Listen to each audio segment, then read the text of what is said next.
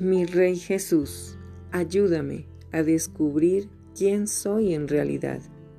Señor, demasiado a menudo cuando me miro en el espejo, no me gusta lo que veo reflejado.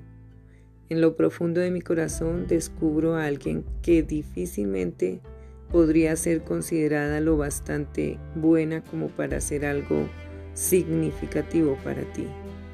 Trato de recordarme a mí misma lo especial que soy delante de tus ojos y también que tu fortaleza se perfecciona en mi debilidad.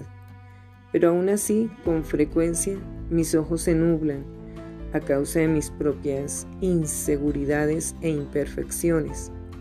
Me siento perseguida por las cosas hirientes que la gente ha dicho de mí. No deseo aceptar las mentiras que pasan por mi cabeza y decir que no valgo nada, así que clamo a ti ahora con todo mi corazón. Tú conoces las razones por las que no me gusta como soy. No quiero que esos pensamientos me priven de caminar con confianza en ti. Te pido, Señor, que me des una nueva y más clara imagen de la persona que realmente soy.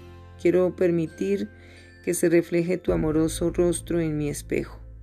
En el nombre de Jesús, amén. Con amor, tu princesa cuya imagen necesita de tu toque divino. Escucha. Y para que la grandeza de las revelaciones no me exaltase desmedidamente, me fue dado un aguijón en mi carne, un mensajero de Satanás que me abofetee para que no me enaltezca sobremanera. Respecto a lo cual tres veces he rogado al Señor que lo quite de mí, y me ha dicho, bástate mi gracia, porque mi poder se perfecciona en la debilidad. Por tanto, de buena gana, me gloriaré más bien en mis debilidades, para que repose sobre mí el poder de Cristo. Libro 2 de Corintios capítulo 12 versículos 7 al 9.